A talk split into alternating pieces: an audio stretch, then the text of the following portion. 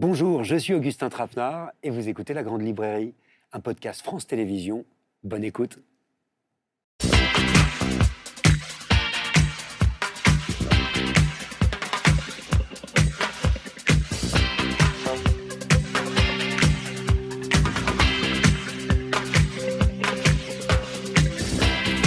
Bonsoir, mais quelle joie de vous retrouver comme tous les mercredis en direct sur France 5 dans la grande librairie avec des livres qu'on aime et qui nous aident à penser le monde d'aujourd'hui. Ce soir, cinq romans vibrants pour parler de sauvage, de racines, d'émerveillement.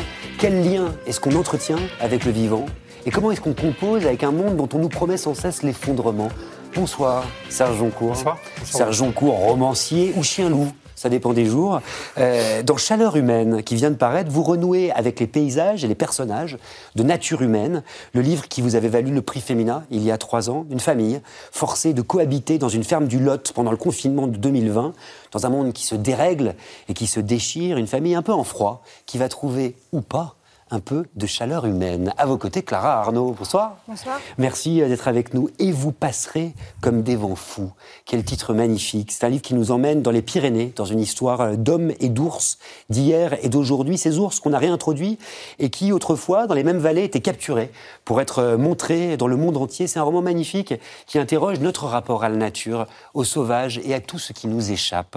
Caril Ferret, bonsoir. Bonsoir. Merci d'être là. Zoulou, Mapuche, Condor, dans combien de pays vos polars nous ont-ils embarqués? Direction l'Afrique australe, euh, cette fois-ci, euh, pour ce nouveau roman qui s'appelle Okavango, un corps sans vie, ça n'étonnera personne et aucun de vos lecteurs, euh, dans une immense réserve d'animaux. Ajoutez à ça bah, une ranger déterminée, des braconniers, une mafia locale et une intrigue diaboliquement ficelée sur le monde sauvage et sur les ravages qu'on lui inflige. Face à vous, Gaspard Koenig. Bonsoir. Philosophe, Gaspard Koenig, essayiste, après un détour euh, par la politique et une course au présidentiel, quelle bonne idée vous avez eue de revenir à vos premières amours, au roman. Humus raconte l'itinéraire de deux amis qui se mettent en tête de changer le monde grâce à des vers de terre. C'est un grand roman d'apprentissage et d'amitié à la fois drôle et désespéré sur la façon dont on répond aux crises d'aujourd'hui et aux défis de demain. Et puis enfin une nouvelle voix, euh, comme chaque semaine, dans la grande librairie, Vidiane Arène. Bonsoir. Bonsoir. Merci d'être là et merci pour ce premier roman si singulier qui s'appelle Orchidéiste et qui nous plonge dans un savoir et dans un métier euh, méconnu à travers votre héros qui vend euh, des orchidées. Vous nous parlez de fleurs autant que de racines arrachées et de graines qu'il faudrait disséminer. C'est l'une de nos découvertes euh, de la rentrée. Alors on va parler hein, de vos romans à tous les cinq, en profondeur s'il vous plaît, mais d'abord je voudrais vous montrer une archive, une très courte archive, Marguerite Yourcenar, 1982, sur Antenne 2, on se retrouve tout de suite après parce que quelque chose me dit que ça va vous inspirer. Le pire ou le meilleur peut se produire. Malheureusement, le pire est souvent plus fréquent que le meilleur, ou une cote mal taillée entre les deux. Il faudra tâcher de persuader les hommes de changer.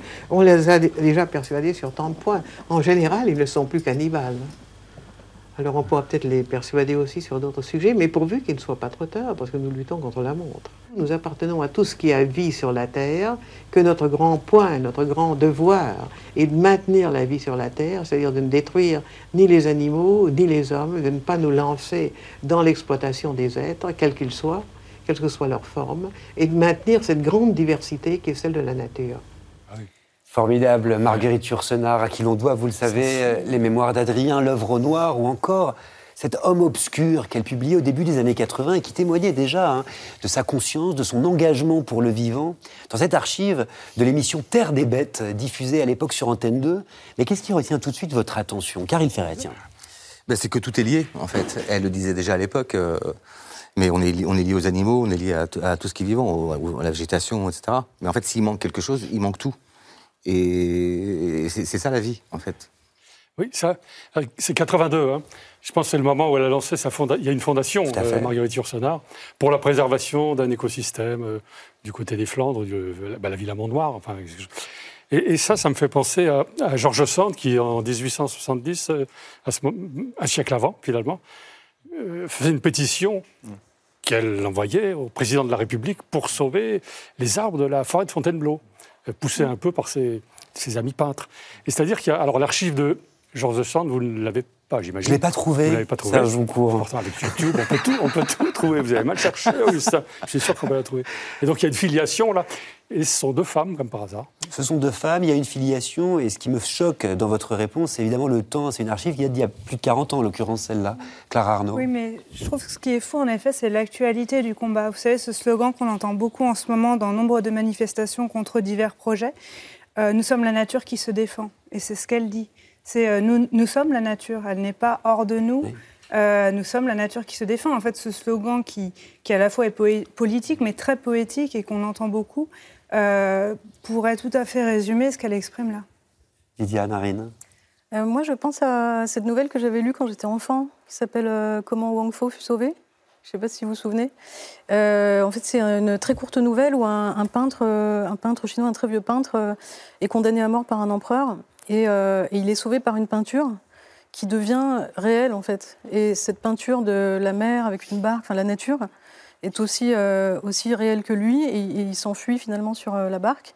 Et donc il trouve un, endroit, aujourd'hui je le comprends comme ça en fait, il trouve un, endroit juste entre euh, la nature, l'art et, et, lui en tant qu'humain. Oui, parce que tout est une question, Gaspard Koenig, effectivement, de distance, de lien, de rapport, de trouver effectivement où est-ce qu'on se situe. Ah oui, d'ailleurs, si on remonte dans le temps, on peut remonter à Georges Sand et 400 ans avant à Montaigne, qui parlait déjà du rapport des hommes aux bêtes. Euh, dans l'apologie de Raymond Sebon, qui explique qu'on peut euh, communiquer avec les animaux, qu'on leur doit une certaine humanité, ainsi qu'aux arbres, précise-t-il déjà à l'époque, qui n'est jamais plus heureux que quand il cultive ses melons, comme les empereurs romains. Et, donc finalement, euh, on, peut remonter, enfin, on pourrait remonter dans l'Antiquité, mais ce qui est intéressant, c'est que les écrivains nous ont toujours rappelé ce rapport au vivant quelque part, simplement parce qu'eux-mêmes élargissent un peu leur champ de vision probablement et essaye de toucher des choses euh, de manière peut-être euh, plus lente que les autres. Euh, mais la différence entre Montaigne et, et c'est effectivement les données scientifiques qu'on a aujourd'hui. C'est-à-dire que du temps de Montaigne, peut-être qu'on n'a pas de pitié envers les animaux, mais quelque part, il y a toujours autant d'animaux. Aujourd'hui, quand on commence à s'abonner aux newsletters écologiques, on passe quand même des très mauvaises soirées parce qu'on voit surgir rapport après rapport, et c'est des choses toujours très documentées, toujours euh, très claires, euh, qui montrent qu'il y a de moins en moins d'abeilles, qu'il y a de moins en moins de coquelicots, qu'il y a de moins en moins de vers de terre, euh, dans mon cas. Euh, et donc, euh, c'est euh, parfaitement patent, documenté, connu. Et donc, les écrivains, ils peuvent continuer à entretenir ce rapport au vivant, mais quid du reste de la société quoi? Alors, je n'irai pas jusqu'à nous assimiler au ver de terre en tant que mammifère. Hein. On verra. Mais, on, verra. mais c'est dans Terre des Bêtes. C'est-à-dire que ce n'était pas une émission, si j'ai bien compris, c'était l'émission de Bougrain-Dubourg, en fait, une émission écolo avant l'heure, sur les animaux. Et le fond du discours, ce qu'il faut en retenir, pour, enfin, pour moi, c'est animaux, hommes, euh, femme, euh, c'est équivalent. On est des mêmes Pourtant, elle est euh, de toutes les académies, de l'Académie française, bien sûr, de celle de Bruxelles. Elle était enseignée partout, elle a écrit du théâtre, de la poésie. Mais elle se considérait, malgré tout, comme un animal. Et moi, je ne suis pas très loin de mon des miens. Enfin, je veux dire, je ne sais pas bien ce qui me différencie de, mon chien, par exemple. Alors, vous m'avez intrigué quand même avec cette histoire de ver de terre. Et c'est vers Gaspard Koenig que je vais me tourner justement, puisque Gaspard Koenig répond à toutes ces questions en se plongeant littéralement les mains dans la terre, dans le sol ou dans l'humus. Gaspard Koenig, euh, philosophe, essayiste, qui, je le disais, a mis de côté la politique pour revenir à ses premières amours, le roman. Et c'est une très bonne nouvelle parce que Humus, euh, qui est ici, est un roman d'apprentissage et d'amitié comme au 19e siècle, sauf que ça se passe à l'heure du capitalisme sauvage, du capitalisme vert plutôt, et d'extinction rébellion, avec son lot, comme dans tous les romans d'apprentissage, de Rastignac, d'idéalistes, euh, de dilemmes moraux, d'intrigues, de compromissions. C'est l'histoire en fait de deux étudiants en agronomie qui se mettent en tête de changer le monde, tenez-vous bien, grâce au ver de terre. Et j'aimerais commencer par une image, si vous le voulez bien, euh, Gaspard Koenig. En l'occurrence, c'est une gravure de Darwin de 1880. Qu'est-ce qu'elle représente, à votre avis, cette gravure? Ah ben, Un turicule, probablement. C'est-à-dire, c'est les...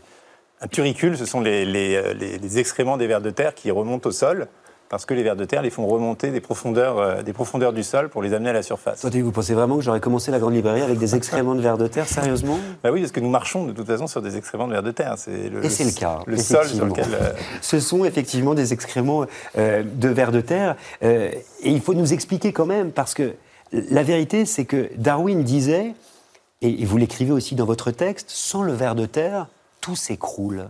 Oui, d'ailleurs, il y a un rapport scientifique qui est paru il y a trois jours qui dit exactement la même chose. Le ver de terre est l'animal le plus important. Alors bon, chacun a son animal le plus important, mais c'est clairement un des animaux les plus importants de l'évolution naturelle, tout simplement parce que c'est, comme disait Darwin, qui est le premier à les avoir vraiment étudiés, le laboureur du sol. Et donc c'est lui qui va décomposer, euh, qui va transformer la mort en vie en fait, parce que le sol il est constitué de, ce qui est mort, euh, de toutes les matières organiques, de la nécromasse, des, feuilles, mais aussi des animaux, qui se décomposent lentement, très lentement. Et le ver de terre il accélère tout ça et il passe son temps à ingérer et à excréter. Donc il passe, il faut imaginer un être aveugle qui mange de la terre en permanence euh, dans des proportions absolument colossales, parce que vous avez plusieurs tonnes de vers de terre à l'hectare, et qui fabrique avec ça l'humus, c'est-à-dire l'humus, c'est là d'où vient étymologiquement l'homme. Euh, l'humus, c'est toutes les grandes religions font partir l'homme de la terre, de la glaise. Donc c'est pas un hasard. Et c'est de là que naît euh, la plante, la vie, enfin toute la vie sur Terre. Non mais Gaspard Koenig, euh, où est-ce que vous avez eu cette illumination? Parce qu'il paraît que c'est dans votre jardin. Oui, alors bah, moi j'ai vu. Non mais il faut nous raconter. J'ai vu des vers de terre. D'abord, déjà je vous en félicite. En, en pêchant, parce que j'ai la chance d'avoir une bonne terre. Et non seulement je les ai vus, mais je les ai regardés. Et je les ai trouvés d'abord charmants, mignons, euh, rosés, mais très différents les uns des autres. Finalement, euh, les êtres humains se ressemblent beaucoup.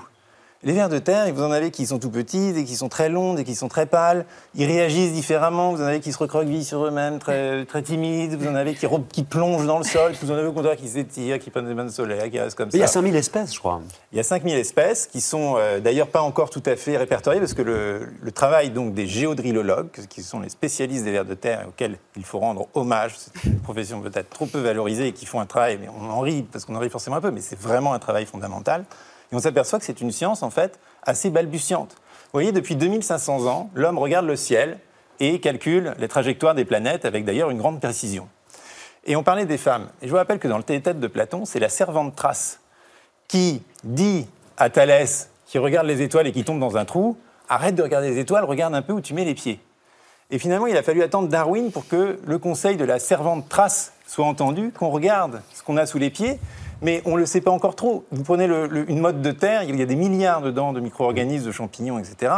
Euh, on ne peut pas vraiment décrire son fonctionnement. On sait en quoi ça résulte, mais les mécanismes profonds de la Terre nous sont encore largement inconnus, ce qui est au fond une bonne nouvelle, parce qu'il y a un champ d'exploration immense, mais en même temps on se dit, est-ce qu'on a vraiment besoin de passer tant de temps dans le ciel et dans l'IA et euh, est-ce qu'on ne devrait pas consacrer plus de ressources à ce qui, est sous, ce qui est sous nos pieds et ce qui est si important dans notre humanité Plus de temps, effectivement, plus de caresses, plus de toucher. J'ai quand même une question, Gaspard Koenig, après avoir lu votre livre.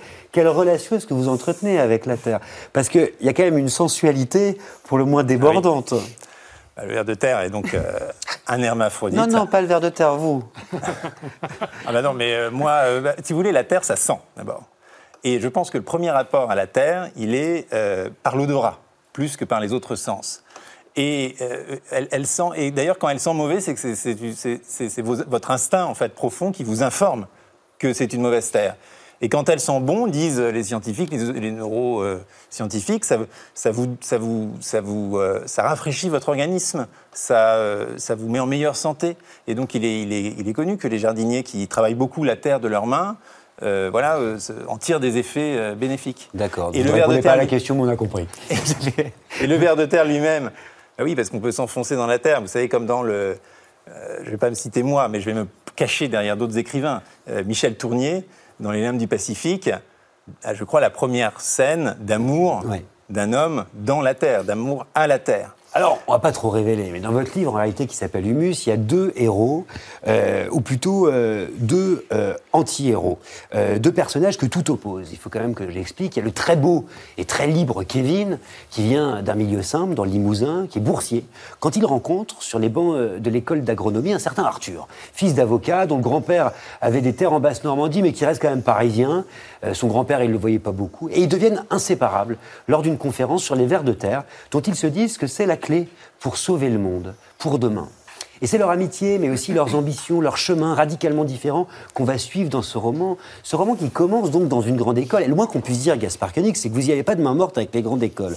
Et, notamment avec les élites et la déconnexion en réalité que peuvent avoir ces élites. C'est partout euh, dans le livre. Les agronomes, par exemple, vous expliquez qu'ils sont considérés par leurs camarades de Sciences Po euh, comme les paysans des ingénieurs, le tiers-état des énarques. Qu'est-ce que ça révèle? Qu'est-ce que ça veut dire? D'abord, moi, ce qui est vraiment le seul truc qui m'insupporte dans tous les débats sur l'écologie, je trouve que d'abord, il faut être tolérant avec plein de choses, mais la chose sur laquelle on ne peut pas être tolérante, c'est la tartufferie. Et la tartufferie des gens qui passent leur temps à parler de responsabilité sociale et environnementale, de sauver la planète, et qui ont probablement la plus grande empreinte carbone euh, sur Terre, est juste totalement insupportable. C'est vraiment la première chose.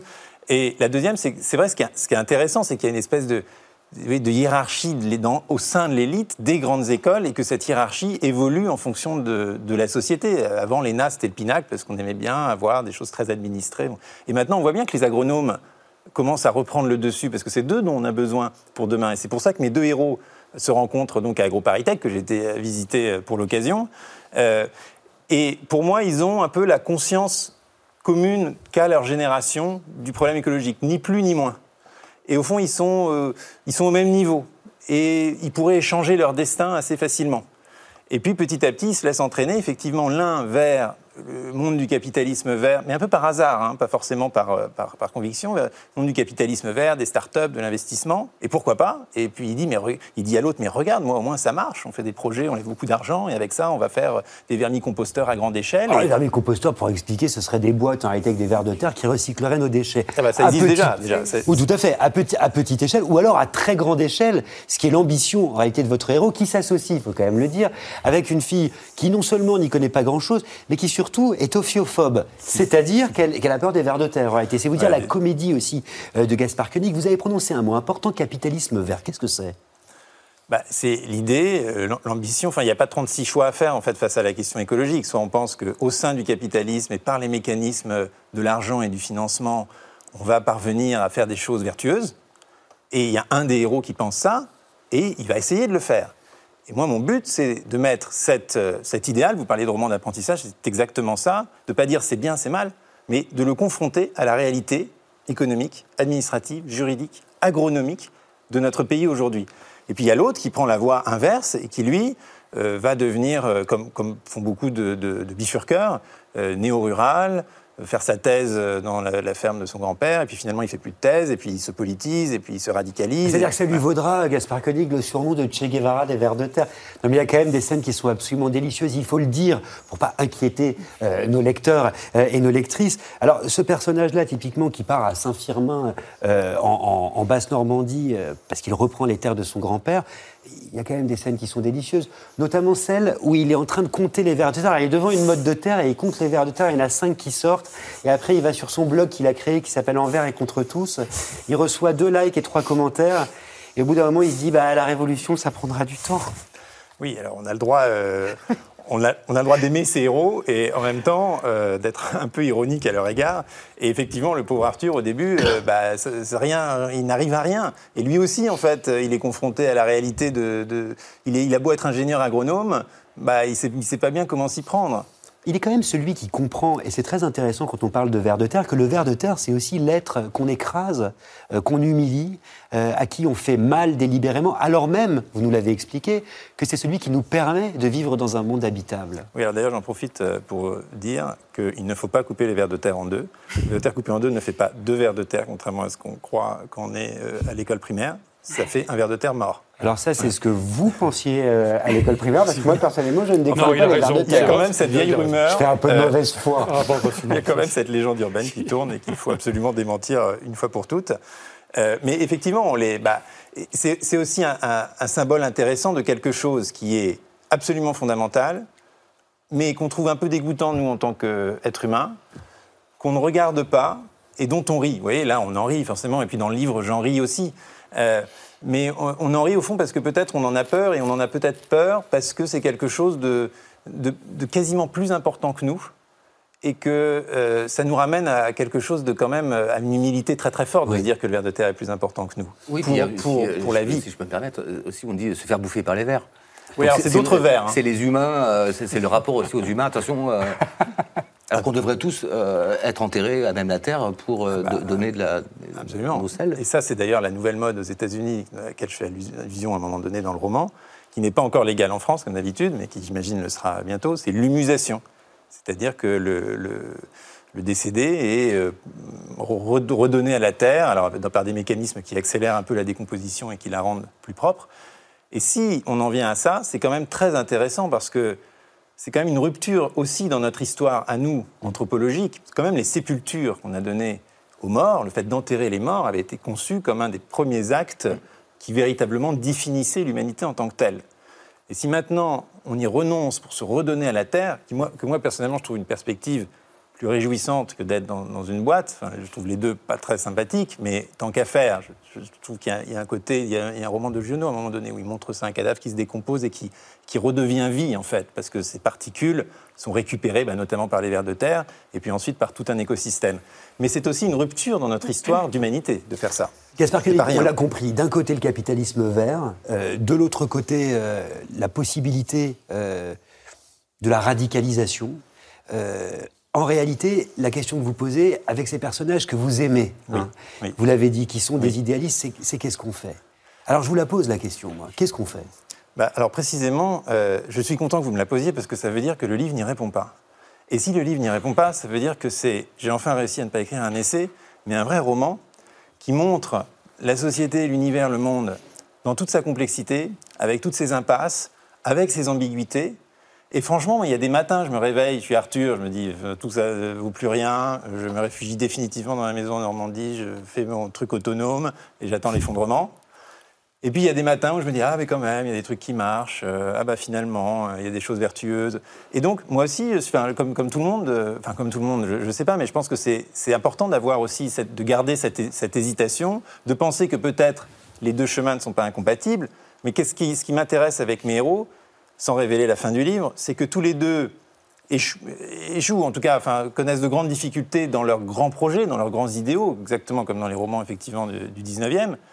Mais pour moi, le livre, il est optimiste, parce que, on ne va pas dire pourquoi, mais à la fin, à leur échelle, ils réussissent quelque chose. En tout cas, ce que vous proposez dans le livre, ce sont ces chassés-croisés très intéressants entre la pensée et le terrain. Ça, c'est quelque chose que vous défendez.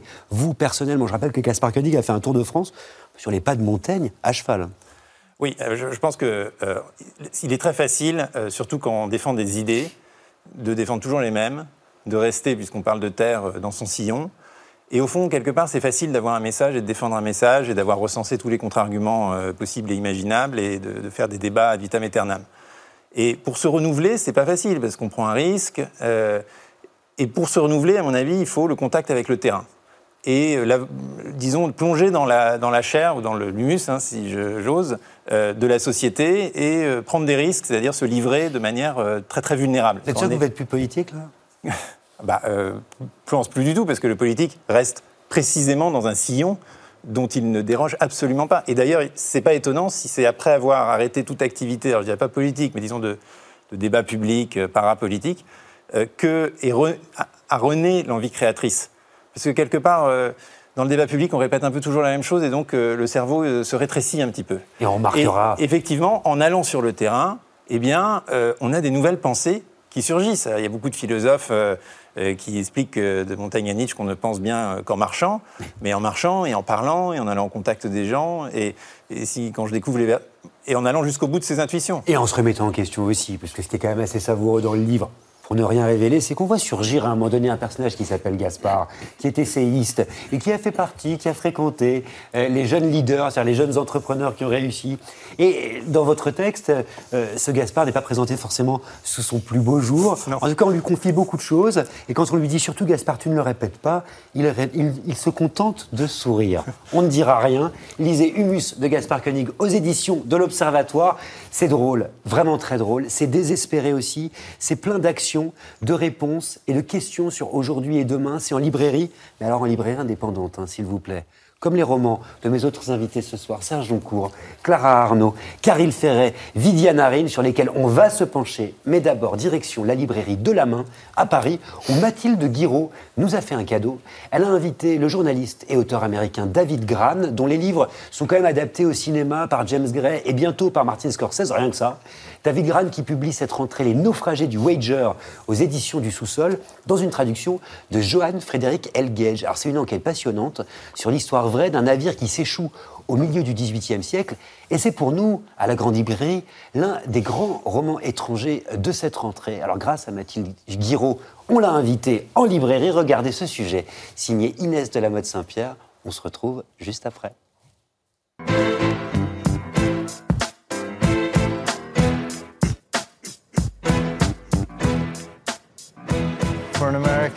Pour l'auteur américain que je suis, les librairies françaises sont tout bonnement incroyables. Aux États-Unis, les librairies n'occupent pas cette place dans la culture. Moi, j'ai toujours plaisir à vous retrouver, David, et particulièrement dans ce texte-là, Les naufragés du Wager, parce que vous avez quand même vraiment l'art de raconter les histoires. Il y a toujours du suspense, on se demande comment ils vont s'en sortir, c'est incroyable.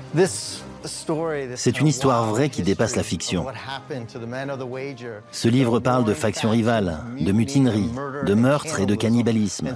Il parle aussi de la capacité à diriger, de courage, de rébellion et de la nature même de la vérité. Alors quand des personnes comme Mathilde, qui tient cette magnifique librairie, mettent mon travail en avant, c'est tout simplement merveilleux et indispensable. Sans les libraires, je serais perdu.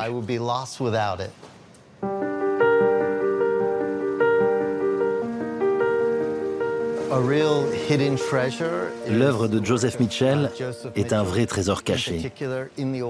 C'était un journaliste, il faisait des reportages sur New York, racontait les classes populaires, il allait dans les bars, dans le quartier de Bowery. Il a mis tout un univers en lumière, comme James Joyce avec Dublin. Il est parvenu à restituer un monde qui est aujourd'hui celui d'un New York disparu.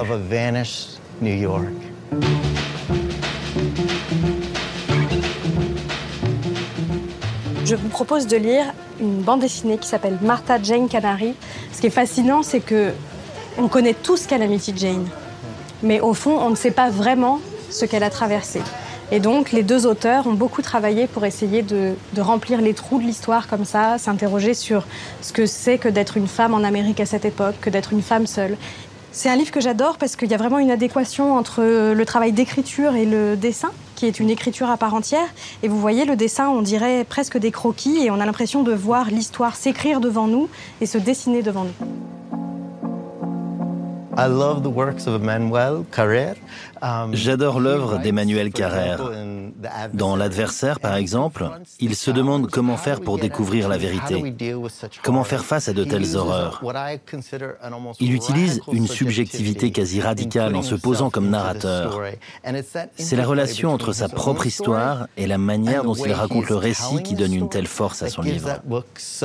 Pour moi, c'est vraiment un classique. J'aimerais vous faire un cadeau. Et c'est une édition ancienne de Michel Strogoff. Je ne sais pas si vous l'avez lu, mais c'est l'Odyssée de Michel Strogoff à travers la Sibérie et la Russie. Il se passe à peu près un million de choses et de rebondissements, et je suis sûre que vous allez adorer. Oh, merci. Oh, merci beaucoup. Je ne l'ai pas lu, c'est vraiment un très beau cadeau. Pour moi, Jules Verne est le maître du roman d'aventure, et je lui dois probablement d'être écrivain.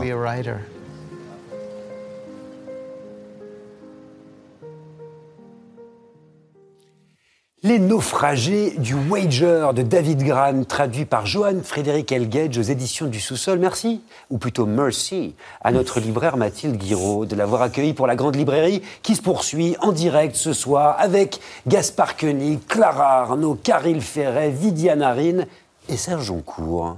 Serge Joncourt, euh, c'est important qu'il retrouve, euh, je le disais en introduction, les paysages et les personnages de Nature humaine, ce roman qui lui avait valu le prix Femina il y a trois ans. Mais alors, je voudrais m'adresser aux téléspectateurs, assurez-vous, si vous n'avez pas lu le premier volet, rien ne vous empêche vraiment de lire le second. C'est important de le préciser. C'est l'histoire d'une famille d'agriculteurs, du Lot, les parents vieillissants et leurs quatre enfants, dont un seul, qui s'appelle Alexandre, est resté au bercail. Les trois sœurs, elles, elles sont parties vivre en ville. Et dire que la famille est en froid, Disons que c'est un euphémisme. Pour la plupart, ils ne se parlent plus et pour certains depuis 15 ans. Sauf que ça se passe en 2020 et qu'en 2020, vous vous souvenez peut-être, il s'est passé quelque chose. Quelque chose qui a rassemblé des familles, même des familles dysfonctionnelles et parfois même malgré elles une pandémie, un confinement, qui est l'occasion pour Serge Joncourt bah, de tout mettre sur la table et de retrouver peut-être, dans un monde qui se dérègle, dans un monde qui se déchire, un petit peu de chaleur humaine. Serge Joncourt, ne me dites pas que pour le romancier que vous êtes, ce confinement a été une aubaine quand même. Euh, non, je ne peux, je peux pas le dire, mais c'est vrai. c'est vrai parce que euh, le projet du, le livre précédent, Nature humaine, était de montrer cette famille qui se disloque, qui se sépare, qui ne se parle plus. Et ça, ça allait des années 70 à 2000. Et je voulais les faire revenir tous, et toutes en particulier, parce que ce sont surtout les, les filles qui sont parties euh, à, la ville. Et j'en étais à inventer des, des canicules qui durent deux mois, des, invasions de rats dans les... Enfin, faire qui n'est pas très loin, somme toute. Et ben, l'idée du virus venu de Chine, je l'ai pressenti quand ça s'amorçait euh, janvier 2020. Je me suis dit, est-ce qu'il n'y aurait pas là quelque chose? Et puis en même temps, je m'en méfiais, j'en avais peur pour moi-même. Enfin, Précisément, qu'est-ce que c'est ce quelque chose? De quel moment historique, Serge Oncourt? De quel chapitre majeur de l'histoire est-ce qu'on parle? Parce que ce sont les mots euh, que vous employez. Ce moment où toute une population se retrouve euh, enfermée et figée comme dans un gigantesque jeu de 1, 2, 3 soleils. Oui, moi, je suis, de toute façon, je suis fasciné par ces moments-là où on est tous dans la même sensation. Euh, c'est assez rare, finalement. Mm. Et ça s'est produit, la première fois que je l'ai ressenti, c'était en 76, j'étais gamin, mais enfin, quand même, je m'en souviens bien. Au moins, on était d'accord sur quelque chose, il fait chaud. Et cette forme de communion-là, surtout en France, c'est précieux. Qu'on soit d'accord, ça arrive tellement pas souvent. En même temps, vous parlez dans le livre d'un mirage aussi, du mirage d'un monde fraternel. Moi, ce qui m'intéresse, euh, c'est qu'en l'occurrence, le roman vous permet de rassembler aussi tous les contraires. Euh, les vieux, les jeunes, la ville, la campagne, Paris, la province, la gauche, la droite, les pros et anti-masques, les enseignants, les paysans, les restaurateurs, les artistes, les entrepreneurs, mais surtout les autochtones et les réfugiés. Alors ça, il faut nous raconter, parce qu'on l'a vécu et peut-être qu'on s'en souvient pas. Qu'est-ce que vous entendez par autochtones et réfugiés? Ah, Déjà, il faut avoir l'image en tête, 15-16 euh, mars 2020, de ces gares, parisiennes en particulier, mais les, formes d'exode qui prenaient la, gare Montparnasse, comme ça, ces familles qui partaient avec les enfants, la plante verte, euh, les animaux domestiques, pour aller... À la campagne, on ne sait pas où, hein, dans une résidence secondaire, dans la famille. Il y a eu un mouvement comme ça qui était totalement fou à voir. Et d'une certaine façon, on a ressenti, revécu ce clivage-là, ville-campagne. C'était aussi manichéen que ça. Sachant que ce qui était souhaitable, c'était d'aller au vert. Euh, la campagne, ça redevenait ce territoire de liberté.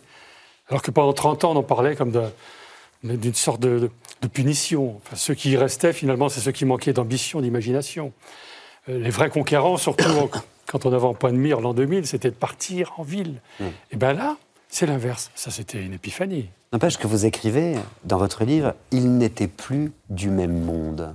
De quelle fracture Fracture au pluriel d'ailleurs. Est-ce que vous nous parlez là? Ça, c'est une fracture que j'observe déjà en moi-même, entre le fait d'être euh, citadin et rural, ça sent que je suis plus souvent en ville qu'à la campagne, mais il n'empêche que toute ma famille est à la campagne, donc je suis en porte-à-faux quand j'y suis, donc je me plie. Déjà, je n'ai pas nécessairement les mêmes vêtements. Je ne euh, crains pas d'aller à, la tâche, alors qu'en ville, ben, je suis un peu dénaturé. Je suis différent. Donc cette fracture-là, elle est chez moi. Et, elle insiste en nous. Elle était très flagrante dans les années 80, 90, où vraiment le monde agricole, on ne voulait plus en entendre parler. On ne savait même plus de quoi des pâtes étaient faites, ni la moutarde, ni la viande, tout ça, ça, devenait chimérique. J'ai le souvenir d'une... Euh, un reportage dans une classe de maternelle, on demandait de dessiner un, poisson et la moitié des gamins avaient dessiné un, rectangle. Quoi. Oui, parce qu'on avait perdu contact. Parce que les poissons surgelés, effectivement, étaient des rectangles, les poissons panés. C'est ça C'est terrible. Absolument, les poissons panés, ils sont toujours, je vous rassure, mais enfin, simplement, euh, les mots m'avaient mis à distance à tel point le monde animal et l'agriculture qu'on ne considérait même pas que ça puisse encore servir à quelque chose. Alors il va falloir reconnecter. Et vous avez un personnage pour ça, euh, Serge Joncourt. Un personnage qui s'appelle Alexandre, qui est le seul en réalité qui est resté euh, dans la ferme. Et ça donne lieu à, des passages absolument savoureux. C'est-à-dire que pour reconnecter, eh ben, on peut avoir plein de stratégies. Et quelquefois, il faut, euh, il faut être malin. Je pense à cette scène épique, notamment où votre personnage en a tellement marre que tout le monde se tape sur la gueule, ne fasse absolument rien et s'engueule toute la journée, qu'il les oblige à planter des pommes de terre en ayant pris soin quand même de leur rendre la tâche plus difficile, euh, pour qu'ils fassent quelque chose de leur journée, tout simplement, pour qu'ils se taisent, mais aussi, quelque part, et c'est ça qui est très beau, pour les réconcilier. Alors évidemment, c'est un fiasco. Il y a le beau-frère qui tombe sur sa cagette. Ça ressemble à une course de vachettes, c'est vous qui l'écrivez. Mais c'est drôle aussi, et mine de rien, on se retrouve. On se retrouve autour de ce qui nous lie, la terre. Oui, parce que déjà, je voulais les, remettre à cette tâche-là de, planter des pommes de terre. Hein c'est pas le tout d'acheter des chips. Il y a un moment, il faut savoir d'où ça vient, les chips. Quoi. Donc je, leur fais se, noircir les ongles. Et je mets au milieu de ça trois bichons blancs qui, ont, qui eux, n'ont qu'une idée, c'est de jouer avec ces, ces, pommes de terre qu'on vient tout juste de mettre sous terre. Donc ils les ressortent, ce qui fait qu'alors il faut à la fois courir après les pommes de terre, après les bichons. C'est une sorte de scène un peu de, comédie. Et en même temps, ça se passe dehors. Parce que vous le dites très bien, ils se parlent, ils s'engueulent. Mais il ne faut pas oublier qu'à ce moment-là, ça, il ne faut pas l'oublier il fallait pas se parler, surtout pas à l'intérieur, parce qu'on risquait de contaminer, de tuer probablement le grand-père. D'ailleurs, ils font très attention aux grands-parents qui sont en bas au pavillon. Ils parlent à distance, ils vont même les amener à cette forme de révolution-là, qui est une première pour eux, de manger dehors, parce que ce confinement, ce qui est cruel, c'est qu'il faisait beau comme jamais. Jamais un printemps n'a été si lumineux. Donc ils vont manger dehors, ce qui ne plaît pas du tout aux grands-parents, hein, parce que le dehors, c'est pas fait pour manger. Vous savez, ce qui m'a frappé, moi, dans votre livre, c'est l'intériorité, le fait que vous rentrez vraiment dans chaque personnage, mais aussi même dans les animaux. C'est-à-dire qu'à plein d'endroits, les vaches, euh, vous, vous faites surgir en réalité leur intériorité. Euh, c'est comme si elles voulaient nous dire si. C'est comme si euh, elles, ressentaient ça. Qu'est-ce que vous nous dites à travers ça hein? Ce que je dis, enfin, ce que je ressens moi, c'est que je me sens pas je me sens un mammifère au même titre que la, la chauve-souris qui, à un moment, a éternué trop près d'un d'un ouvrier laotien où on ne sait pas bien ce qui s'est passé. Enfin, bon, ce virus, il est né, il vient de là, en tout cas, de la chauve-souris. C'est-à-dire qu'on a une forme de communauté d'êtres, comme ça, à laquelle on participe. Moi, je ne me sens pas si loin que ça d'une vache, euh, pardon de vous le dire aussi brutalement, que, que d'un chiot. Euh, Ver de terre n'est pas un mammifère, ça me sauve, mais je me sens assez à distance. Mais vous posez, non mais vous posez une bonne question. Quel animal est-ce que vous seriez tous Donc alors on a compris. On est entre la chauve-souris et la vache pour Serge Joncourt, Clara Arnaud. Moi, je vais citer le quetzal qui euh, apparaissait sur la couverture de mon livre précédent, La verticale du fleuve, qui est un oiseau euh, d'Amérique centrale, qui est très difficile à voir, très furtif, mais en même temps assez flamboyant, et puis, euh, et puis qu'on ne peut pas capturer parce que s'il est mis en captivité, il meurt presque immédiatement. On retrouve ça dans votre écriture si libre, Clara Arnaud, sur laquelle on va revenir tout à l'heure. Caril Ferret euh, Moi, j'ai un animal totem, en fait, c'est le renard. En fait, euh, quand j'étais petit, euh, je n'aimais pas faire des farandoles avec les petits. J'allais me cacher derrière les, cartons et la maîtresse allait me voir. Qu'est-ce que tu fais là je, je, je, fais rien, je suis un renard. C'est une façon de, de, m'exclure du monde des hommes. Et vous savez que moi, Trappelin, ça vient de renard. Et mon père disait toujours euh, on était des malins, on attrapait les renards. Vous voyez, on a le même animal totem. Mais oui, puis en plus, les renards, les filles, elles ont vite fait de te prendre pour un petit chat, alors que quand tu rentres dans le poulailler, tu les croques toutes. Gaspard Koenig. Mais moi, je veux dire, j'aurais bien aimé dire le ver de terre, mais c'est une vie trop dure. Ils, passent leur temps quand même à bosser, les vers de terre. Ouais, et puis on les traite pas top. Voilà, donc euh, je vais échapper à la, au soc de la charrue et, aux pesticides. Et je vais plutôt me métamorphoser quand même en cheval, parce que le cheval est un animal de fuite. Comme ça que le décrit Montaigne, d'ailleurs. Il dit c'est l'art de l'équitation, c'est l'art de fuir. Et c'est un animal qui ne vous rend pas tellement l'affection. Un peu comme les chats. C'est-à-dire que vous pouvez avoir un très bon rapport avec un cheval pendant 10 ans, communiquer véritablement avec lui. Et puis si un jour il considère que finalement le troupeau est plus sympa ou que l'herbe est plus verte ailleurs, eh ben, il part comme ça. Et euh, ce que les humains font pas, parce qu'ils s'attachent, ils ont des rapports de haine. Et je trouve que c'est un, euh, c'est une fuite d'une certaine manière, mais c'est aussi euh, un signe d'indépendance et de liberté tout à fait honorable. Et vous, Viviane Rine Moi, je pense au papillon de Darwin que j'évoque dans le, dans le livre, qui est un, un papillon de nuit qui a développé pendant des, euh, des, siècles. Euh, enfin, c'est le seul euh, pollinisateur de l'orchidée de Darwin. Et les deux ensemble fonctionnent et, grâce à ce papillon, elle peut se reproduire. Et, en fait, Darwin avait eu cette intuition que, voilà, c'est lui, qu'il y avait un papillon avec une trompe de 22 cm de long. Et c'est que 100 ans plus tard, en fait, qu'un un universitaire l'a pris en photo. Et donc pendant très très longtemps, il est resté méconnu, alors que c'est le, voilà, le pollinisateur de cette orchidée étoile magnifique. Vous m'avez déboussolé. Vous m'avez déboussolé entre le papillon, le renard, le, le, quetzal, et puis j'en passe, le cheval et la chauve-souris. Et déboussolé, c'est un mot qui revient beaucoup dans votre livre, Serge Joncourt. Vraiment, euh, plusieurs fois, déboussolé, comme si tout était déréglé et que plus personne n'y comprenait plus rien. Les températures, les saisons, le printemps qui est en hiver, les plantes qui poussent trop tôt. Quelle angoisse est-ce que ça représente pour vous? Ça représente une forme d'angoisse, hein, je dirais, à hauteur de vécu, à hauteur d'homme. Euh, évidemment, il y a les rapports du GIEC, il y a des tas de choses, mais il y a certains moments, quand on connaît certains décors depuis l'enfance, de les voir se transformer, de les voir s'assécher, de voir certaines rivières qui ont du mal à tenir juillet et août, euh, euh, de voir certains arbres qui meurent tout simplement ou gagnés par les scolites. Là, très objectivement, à l'échelle d'une vie, je, ressens bien qu'il se passe quelque chose. Et que même ce décor d'enfance qui a souvent été pour moi comme un repli, je parle des forêts de la Nièvre, là, il y a quelque chose de solide, là, c'est mm. bois, vous m'effrayez, tel des cathédrales, enfin, il y a du Hugo, il y a du romantisme, il y a... ça, ça me semblait quelque chose d'éternel. C'était euh, une valeur refuge. Et bien ça, maintenant, c'est moi qui ai peur pour ces arbres. Mm. C'est moi qui me dis, est-ce qu'à un moment, je devrais peut-être songer à les arroser? Qu'est-ce que je peux faire pour eux? Ça, c'est d'une violence folle. Pour autant, le sentiment d'émerveillement, vous ne le perdez jamais? Non, je ne le perds pas, parce que c'est vrai qu'à partir d'octobre, on retrouve euh, comme ça une forme de... Alors là, il a bien plu, pas suffisamment, mais quand même. Et à tout moment, on se remet à y croire et à, oublier. Mais on voit bien que... Euh, d'ailleurs, c'est ce que dit Alexandre à un moment. Il euh, avant, on, rentrait les vaches l'hiver parce qu'il faisait trop froid, en tout cas dans le Lot. Votre personnage qui est resté au bercail, ça. Qui, qui est resté à la ferme, le, terrien, le paysan, disons le mot. Hein, même le, le mot est pas honteux, paysan. Et maintenant, c'est vrai qu'on se pose la question de savoir s'il ne faudra pas plutôt les rentrer deux mois en été parce qu'il fait trop chaud. Ça, moi, je l'ai observé euh, simplement au travers des éleveurs que je connais autour de moi. C'est quand même vertigineux. Mais cet émerveillement, c'est que les animaux qu'on dit. Alors, les renards, il y en a beaucoup des renards.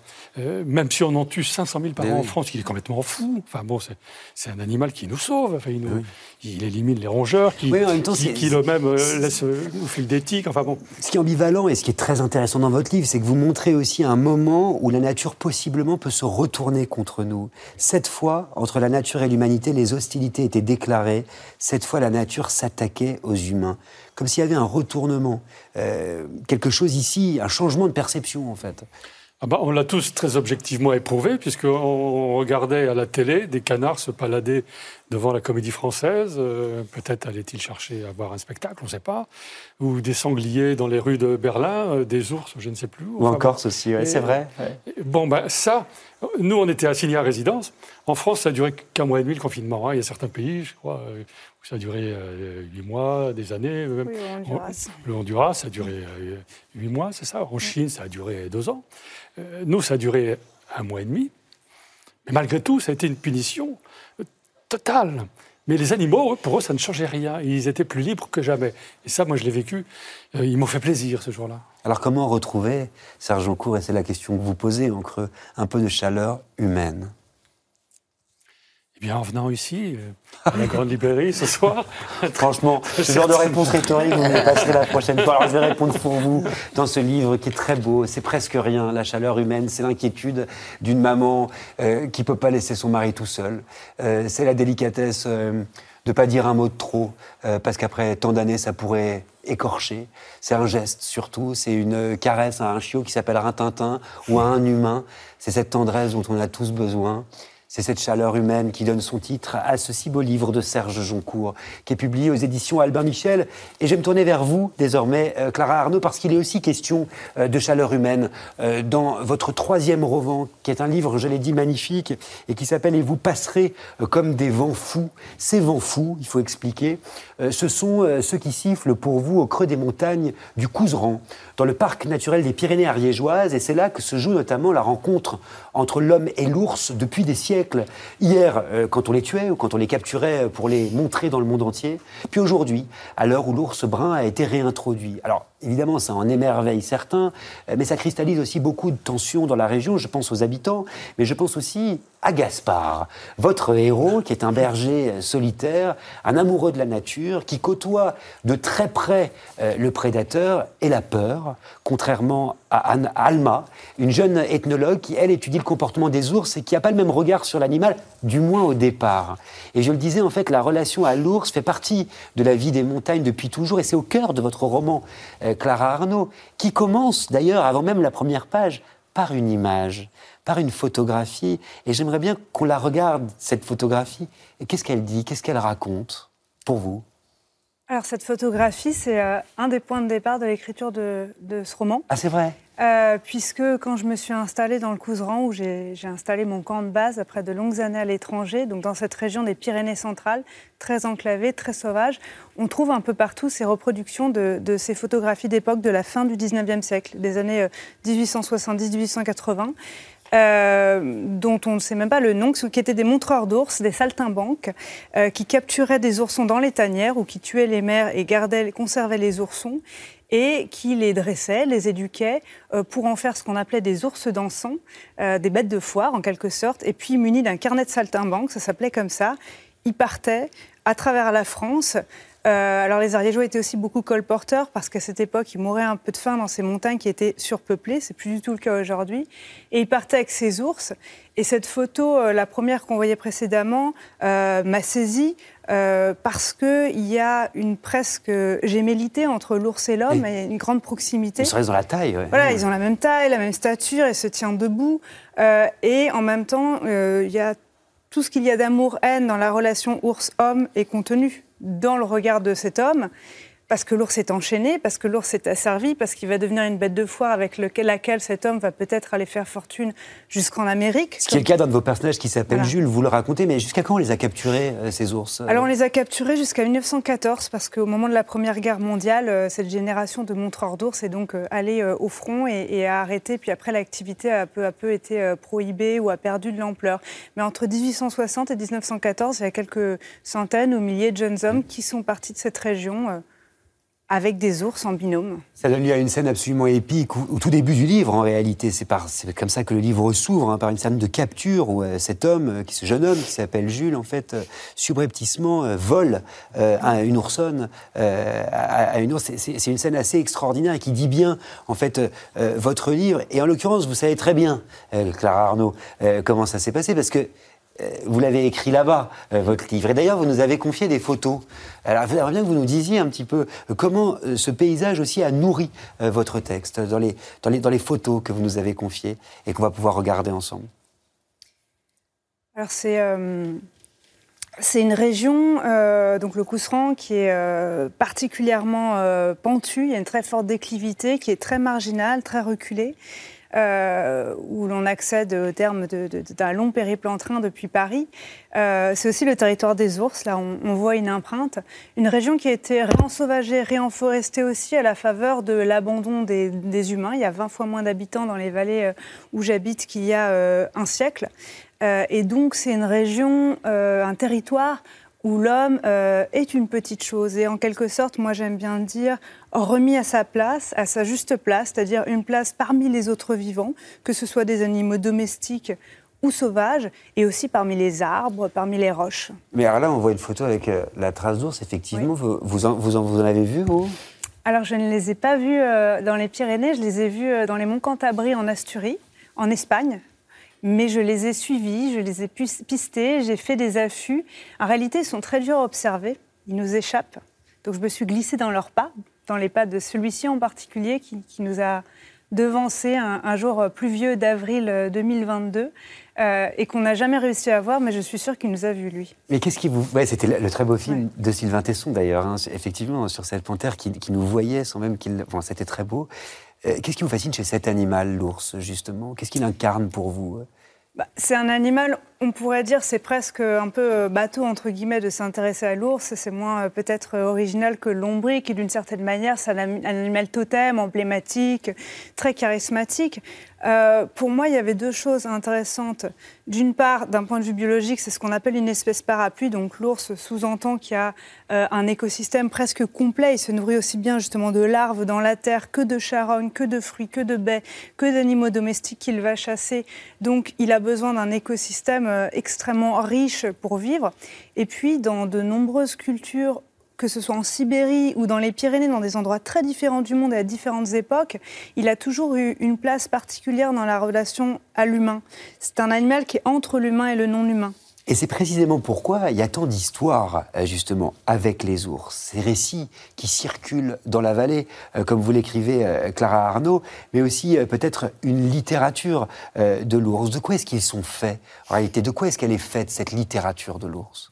Exactement, il y a une très abondante littérature et elle est ample et diverse. Il y a aussi bien euh, des récits qui ont été réinterprétés dans, dans une littérature, on va dire, régionale, comme cette histoire de la folle aux ours de Vic de Sceaux, qui est une femme que l'on aurait retrouvée nue dans la montagne. Alors ça, c'est attesté, euh, qui a fini d'ailleurs euh, emprisonnée, considérée comme folle et dont l'on disait qu'elle vivait parmi les ours.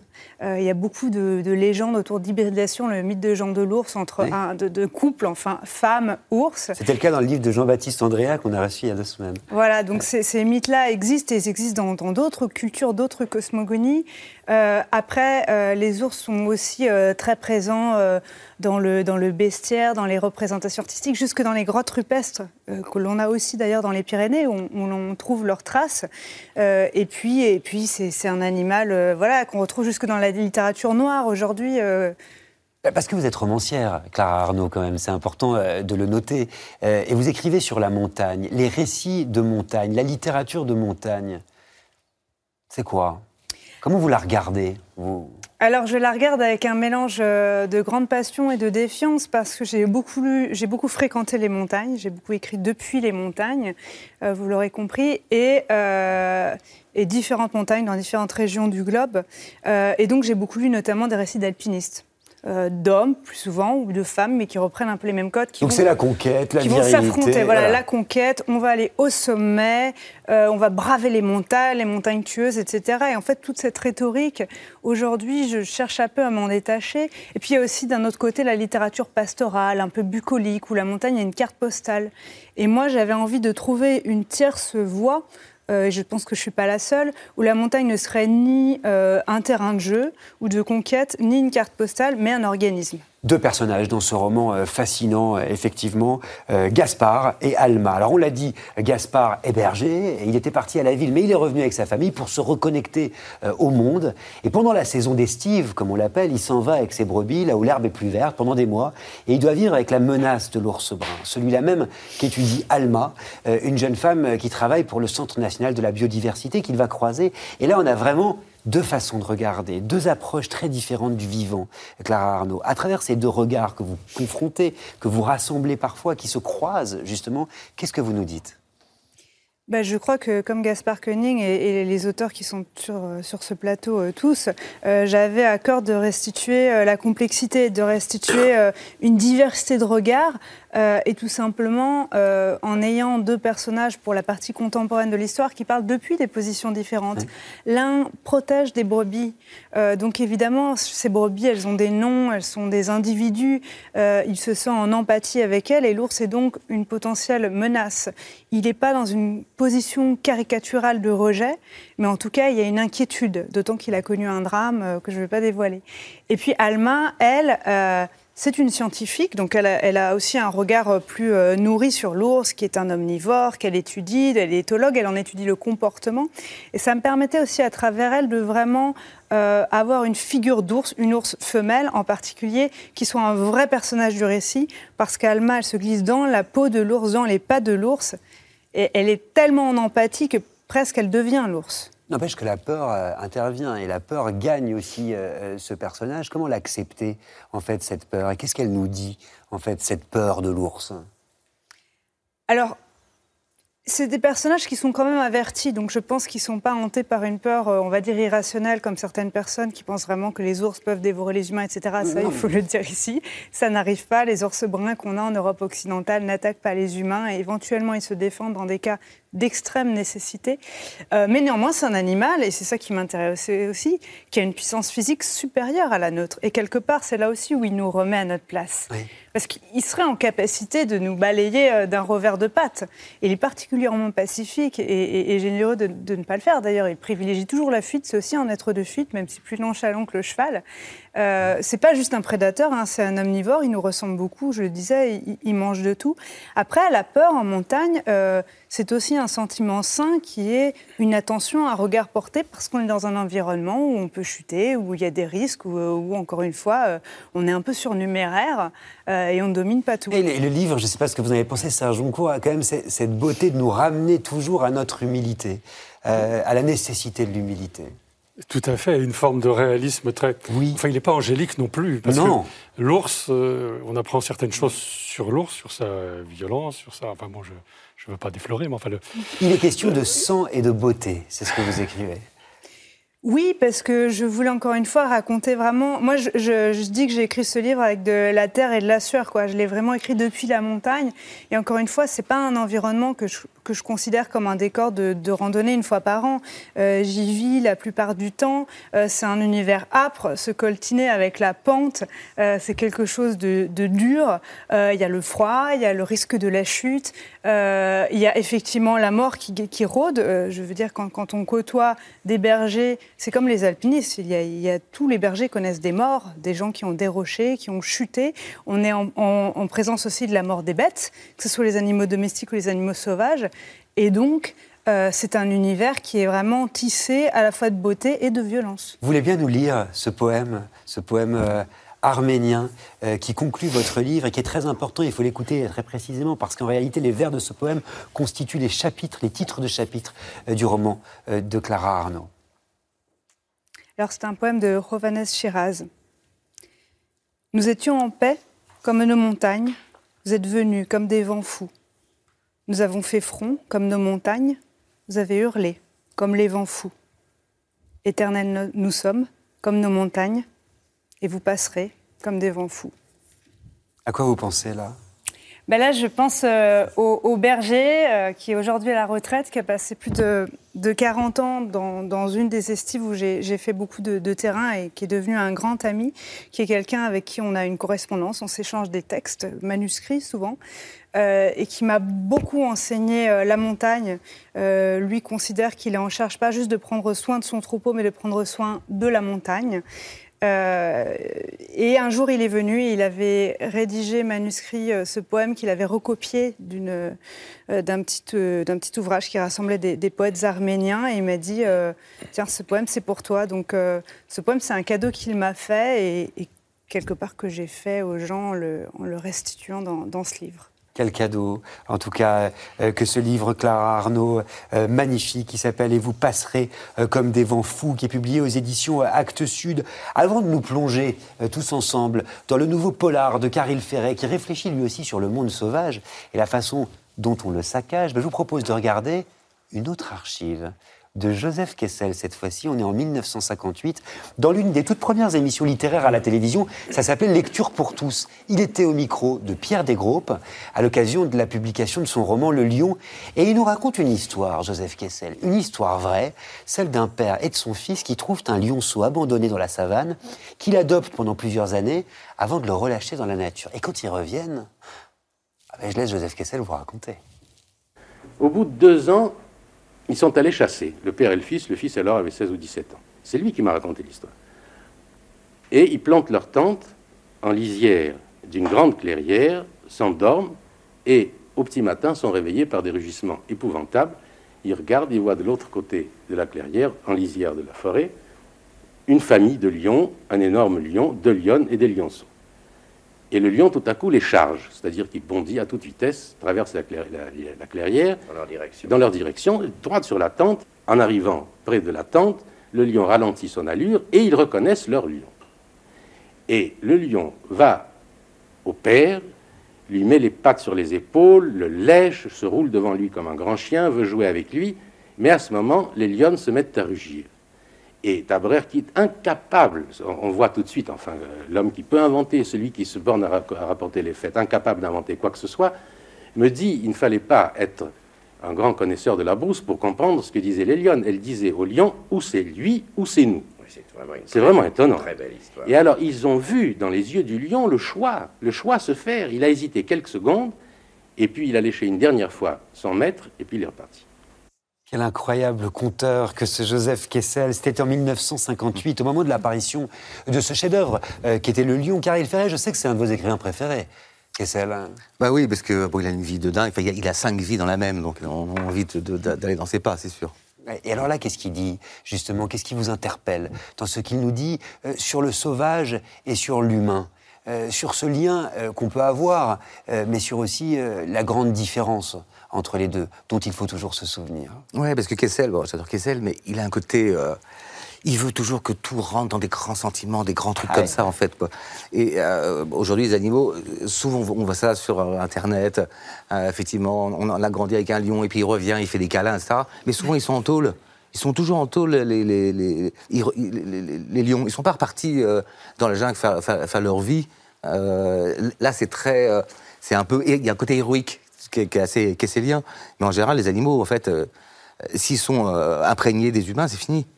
Gaspard, Kelly Et moi, ça me fait. Enfin, le...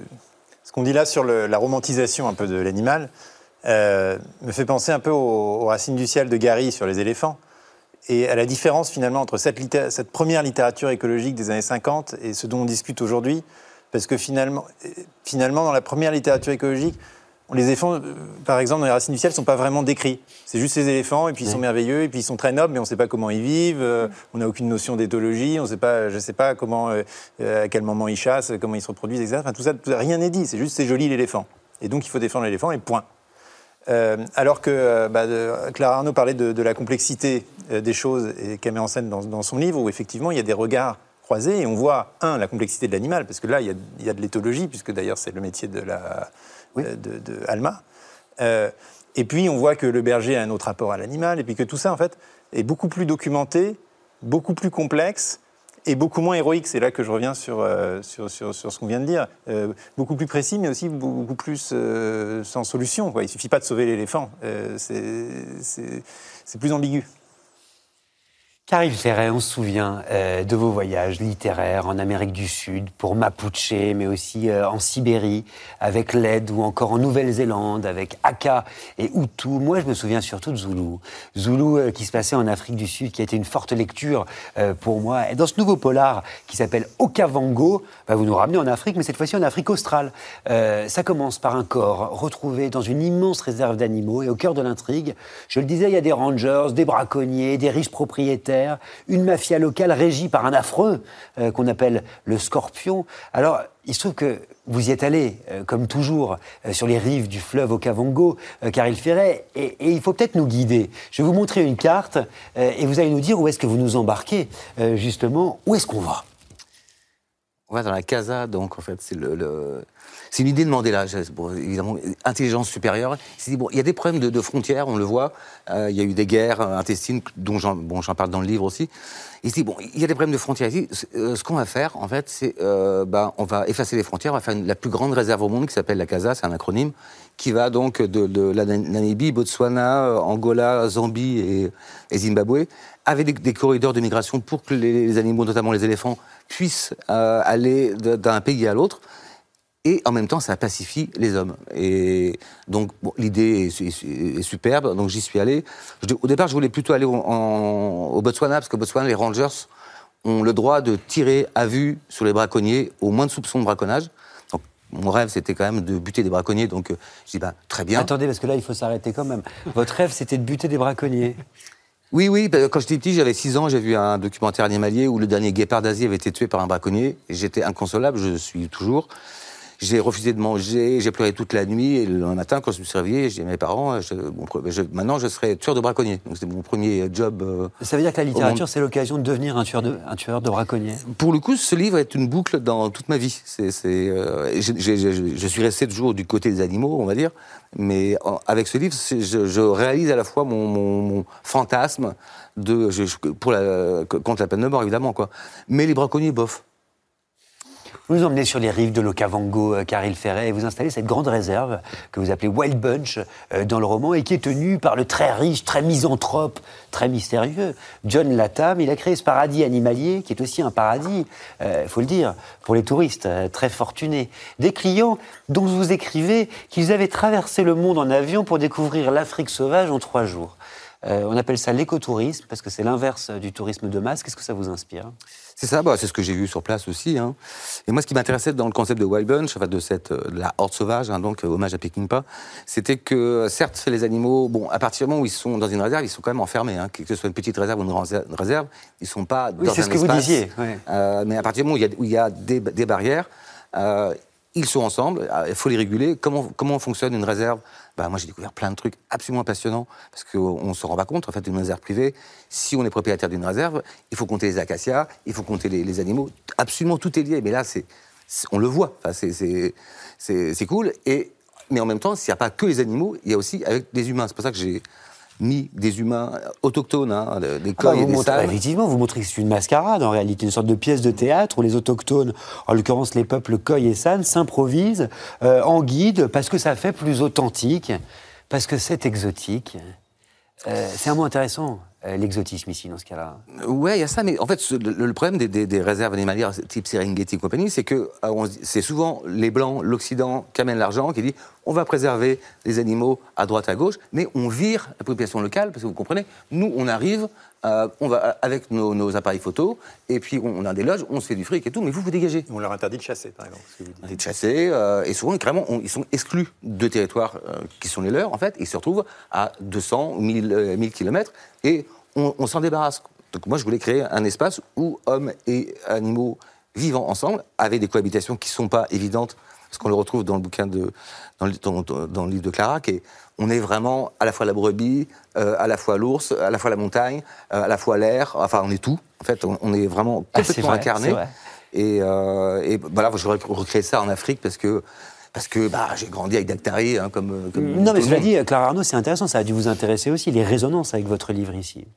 Oui, et puis euh, je rebondis là-dessus sur l'incarnation des animaux aussi. Je trouve que dans le texte de Caril, il y a des rhinocéros notamment, des éléphants et d'autres animaux, mais il y a certains rhinocéros, il y a, euh, enfin, il y a un certain nombre d'animaux qui sont vraiment incarnés, qui sont élevés au rang de personnages. Il y a ce long corne et en fait, on frémit pour eux tout autant que pour les personnages humains. Euh, c'est plus les héros en fait. Exactement. c'est les individus à part Ils sont au même niveau et voire peut-être au-dessus mmh. quelque part. Lydia, Narine? Oui, oui, bah c'est, euh, ça me, enfin, c'est, un, je fais un lien avec, euh, avec mon livre. J'avais envie, moi, que les, que les personnages humains et, euh, et que les, les, plantes aient autant de, de vécu, de racines, de, de, choses à nous raconter. et qui soit, qui soit à égalité. Quoi. avec cette c'est même un idée, que j'ai retrouvé aussi dans votre livre. Avec cette même idée de rappeler effectivement le lien essentiel entre le vivant et l'humain dans une époque, Gaspard Koenig, vous l'écrivez, où la mémoire est très courte. J'ai écrit ça. À un moment donné, ah, je le connais presque par cœur, votre livre, attention. Ça devait être dans la bouche d'un personnage avec lequel j'étais peut-être en désaccord. Le problème avec cette époque, c'est que la mémoire est très courte. Oui, mais d'ailleurs, bah, par exemple, tiens, on le voit sur le confinement, parce que Serge Joncourt en parlait. Euh, à un moment donné, euh, euh, dans son livre, on voit que, parce qu'on a tous vu, les bêtes reviennent, les canards devant le Palais Royal, et on s'aperçoit que, en laissant la nature tranquille, pendant finalement un temps ridicule à l'échelle géologique, euh, elle revient très vite, ce qui est assez optimiste au fond. Euh, donc, euh, pour mes vers de terre, en 5-10 ans, de ne pas toucher une terre polluée ou sur, surcultivée, ça revient. Tchernobyl, regardez les images de Tchernobyl aujourd'hui, ça fait 40 ans qu'on laisse Tchernobyl, c'est un espace, 50 ans, c'est un espace dont l'homme est complètement exclu, pour des raisons évidentes. Et donc à Tchernobyl, il y a les, derniers animaux sauvages d'Europe. Quand vous regardez les images maintenant, la végétation a pris le dessus, les immeubles, les vieux immeubles soviétiques sont complètement craqués, etc. Et tout ça, c'est au fond très rassurant. Ça veut dire qu'il faut juste ne rien faire pendant un certain temps. Mais là où la mémoire est courte, c'est qu'on a eu cette expérience, on l'a vu, et ce que disait Welbeck pendant le confinement est terriblement juste, parce que c'est lui qui avait raison. Tout le monde parlait du monde d'après, du monde d'après, du monde d'après, vous vous rappelez Ce sera le même on, faisait ça derrière nos, webcams. Il disait ce sera le même en pire. il a complètement raison. Est-ce qu'on a ralenti? Est-ce qu'on a vécu différemment et tout ça?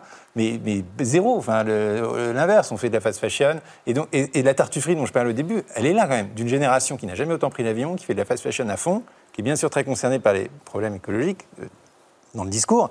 Mais euh, on voit des comportements d'avant-garde, effectivement, qui changent, les bifurqueurs, etc. Mais enfin, il y, a une déconnexion par rapport à, entre, entre ça, le discours public, et puis quand même la réalité des chiffres qui, est très, très, très euh, On va nommer les choses, toujours bien de nommer les choses. Quel est ce monstre euh, qui dévore et qui détruit la nature, ce monstre euh, qui dévoie les savoirs ancestraux, qui nuit aux populations locales aujourd'hui? De quoi on parle en fait? De quoi vous parlez quand vous parlez des braconniers? De quoi sont-ils le symptôme? Tout simplement bah, de, la fin de l'humanité. Hein. Enfin, euh, c'est un peu, un peu terrible, hein, mais, mais, en fait, s'en prendre aux animaux sauvages, c'est se, prendre à leur beauté, à la, liberté, c'est se prendre à notre propre liberté. C'est enfin, sûr, un, monde sans animaux sauvages, c'est pas un monde en fait. Si les, enfants grandissent en voyant que les animaux en cage, ils vont pas pouvoir euh, voir grand dans, dans, leur, dans, leur, dans leur esprit. Vous écrivez que le braconnage, c'est le quatrième commerce illégal au monde. Comment, on explique euh, ce cercle vicieux qui ne fait que se développer Il y a une bourse phonique, en fait. Hein. donc tous les animaux sont cotés. Enfin, euh, pas, pas, les mouches, hein. mais bon, euh, les, animaux dire spectaculaires qui sont susceptibles d'être chassés ont une cote. Et puis ils sont cotés, bah, puis ils sont chassés puisqu'ils rapportent, et puis ils sont chassés, bon, il y en a, puis ils sont chassés. Donc la logique voudrait que le dernier rhinocéros, par exemple, vale un milliard de dollars, et il y aura toujours un crétin qui voudra, qui voudra le tuer. Et c'est aussi, ça parle aussi vraiment beaucoup de masculinité et masculinisme plutôt, en fait. Parce que c'est rarement, en énorme majorité, c'est quand même, c'est pas des chasseuses, hein, c'est des chasseurs. Il y a quand même un, côté euh, comme ça, parce que la bourse phonique, elle est quand même en, un papillon qui passe. Mais attendez, on est dans une grande librairie sur le vivant. Évidemment qu'il y a des papillons. Et vous pouvez me remercier, car j'ai quelque part réensauvagé le plateau de la grande librairie pour faire surgir des papillons. Mais il y a une bourse phonique qui, donc, qui vient plutôt d'Asie, puisque la pharmacopée euh, chinoise prétend qu'avec euh, des testicules de, tigre ou de la corne de rhinocéros, qui vaut aujourd'hui quand même plus que, que l'or, on va avoir des performances sexuelles. Euh, alors que, je, je, dis juste un truc, hein, c'est que tout le monde sait, enfin vous savez, que la conne de rhinocéros, c'est de l'ongle. Donc, je sais pas, vous êtes déjà rejoint les ongles, Augustin Non, bah, moi, je suis troublé, je vais vous dire pourquoi. Parce que je sais qu'en Tanzanie, il ne reste que 167 individus, 167 rhinocéros. Et que plus que ça, les rhinocéros, on ne les voit plus en Tanzanie pour la bonne et simple raison qu'ils ont la mémoire euh, de ces braconniers, du désastre en réalité de, ces meurtres. Et il se cache de l'homme. Ça m'intéresse ce que vous avez dit sur le masculinisme. Clara Arnaud, vous l'avez un tout petit peu évoqué tout à l'heure en parlant de ces littératures justement euh, de montagne, euh, en parlant de cette conquête-là aussi. Est-ce que c'est un enjeu qu'on doit prendre en compte? Certains parlent d'écoféminisme. Oui, bah, historiquement, les femmes ont toujours été du côté des animaux parce qu'elles ont aussi été dominées, asservies, réduites à l'état de choses dans beaucoup de sociétés, même légalement. On ne va pas faire ce débat. Après, sans aller dans des oppositions hommes contre femmes, je pense que le changement du regard passe beaucoup aujourd'hui par des puissances féminines et en littérature et dans les personnages qu'on incarne. Et à ce titre, la Rangers de Cavango, elle est extraordinaire. Bah, c'est-à-dire que c'est une héroïne, Voilà, qui est une femme. Euh, plutôt grosse physiquement, qui, sort complètement des clichés d'une féminité éculée, qui, a une forme de puissance comme ça et de volonté, et qui, elle, est du côté des animaux et qui est, euh, bah, chez les humains, dans ton, texte, c'est l'héroïne euh, du livre, mmh. presque. Enfin, je l'ai lu mmh. comme ça, moi. Oui. Mmh. Et c'est une figure, euh, c'est une très très belle figure. Il y a une phrase qui revient quatre fois dans votre livre. Vous la connaissez? Les animaux comme remède. Ah oui. C'est un mantra, en fait. Hein. C'est ça, c'est à la fois le, mantra de John, euh, le héros, entre guillemets, un peu ambigu, euh, et puis bah, pour moi aussi, en fait. Parce que je, je, clôt le. Mais, ça vous émeut, j'ai l'impression. Là, je vous vois. Ah, mais moi, ça me, ça me. À la fois, ça me rend. L'œil brillant, car il fait. Mais ça, ça Un monde sans animaux sauvages, ça me détruit, en fait. Mais ça, enfin, ça détruit mon humanité, mais mon animalité, en fait. Et tous les gens qui voient des animaux sauvages en liberté, euh, ou t'es un caillou, mais là, bon, on s'en fout, mais forcément, t'es hyper ému. Hyper ému parce que tu retrouves un truc qu'on a complètement perdu, ce lien euh, à l'animal. Nous sommes des animaux, hein, euh, ça c'est sûr. Et on, dit ou les animaux, les éléphants, etc., mais c'est tous des individus. Et, je reviens avec les, avec vos vers de terre, en fait, il y a des éléphants cool, des, des éléphants pas cool, ils sont ni gentils ni méchants, ils ont tous, tous leur tempérament, en fait. Et le fait, j'ai eu la chance de dormir euh, dans des zones où, qui n'étaient pas des réserves en fait, où ben, un, lion peut venir la nuit dans ta tente te faire coucou quoi. Ben, c'est vrai qu'en te couchant le soir, tu as un peu peur, quoi, en fait, quoi. Mais, et tout le monde dit, ah, moi j'aurais trop peur et tout. Mais en fait, c'est pas, pas une peur, mon Dieu, je vais me faire manger. Mais comme les, comme les ours, ils n'ont aucune raison de nous manger. On ne on fait pas partie de, leur gibier.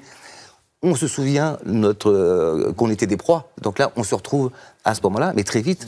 En fait, le mieux, c'est de, de, retrouver l'animalité qui est en soi et, et, vraiment cette parfaite égalité. Parce que, évidemment, ils peuvent venir te manger ou venir te voir. Et là, tu respectes totalement le, le biotope qui est autour de toi. Des animaux comme remède, et vous ajoutez dans une note d'auteur à la toute fin du livre, écrire comme remède aussi. De, de, de quelle blessure, en fait, euh, naît l'écriture chez vous? D'où ça vient? Mais En fait, je pense que cette histoire de, de, de, de, de guépard, euh, dernier guépard tué par un braconnier... alors, c'est un livre très important. Ah, complètement, ouais. C'est certainement le livre le plus important pour moi. Enfin, j'aime tous, mais c'est toujours, toujours, une aventure. Hein. C'est toujours des pays, c'est toujours des rencontres. Mais là, c'est un truc beaucoup plus intime. Alors, je ne pas l'autofiction, hein, mais euh, on... dit-il avec un regard. mais oui, non, mais enfin, ce qui m'intéresse, c'est les autres en tout cas. Quoi. Alors, souvent, c'était d'autres peuplades qui avaient souffert.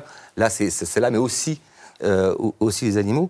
Et ouais, je fais une, c'est une boucle, une boucle qui, qui, qui, qui où je porte toute mon humanité, à la fois ma colère et, euh, et mes livres, ça sert à ça aussi, c'est une catharsis, encore plus le polar. Bon, son dernière, page, c'est un carnage, et là, j'avoue que ça fait du bien. Plongez-vous sans plus tarder dans Okavango, le nouveau polar de Caril Ferret, c'est aux éditions Gallimard, dans la formidable série noire. Et avant de retrouver Viviane Arine et son premier roman si sensible, si surprenant, qui s'appelle Orchidéiste, notre découverte de la semaine, pas un petit peu de lecture à voix haute. Enseignant, j'ai un message pour vous. Sachez qu'il est encore temps d'inscrire vos classes à notre grand concours de lecture en vous rendant sur le site lumni.fr. Cette semaine, on part ensemble au collège Sainte-Anne à Brest et on y retrouve Rose Victoria Nkogé, notre gagnante de la saison 4, ainsi euh, que les élèves de la classe de 6e 2. Et comme il est question de nature, vous connaissez nos profs, ils ont essayé de changer un petit peu leurs habitudes. Je ne vous en dis pas plus, regardez, on se retrouve juste après. Dans le brouillard s'en vont un paysan cagneux et son bœuf, le paysan chantonne, une chanson d'amour et d'infidélité qui parle d'une bague et d'un cœur que l'on brise. L'automne a fait mourir l'été. Dans le brouillard s'en vont deux silhouettes grises. Nous allons participer euh, au concours de lecture à voix haute. Et bah, la personne qui vous l'expliquera le mieux, c'est la gagnante de l'année dernière, Rose Victoria. L'année dernière, j'étais la gagnante du concours euh, Si on lisait à voix haute. Il y a une sélection dans la classe, ensuite au niveau académique et euh, national. Mais on est noté sur quoi du coup? L'articulation et euh, l'interprétation aussi du texte. Nous allons donc travailler des textes hein, qui parlent de nature. Et pour travailler ces textes, eh bien, nous allons lire à l'extérieur.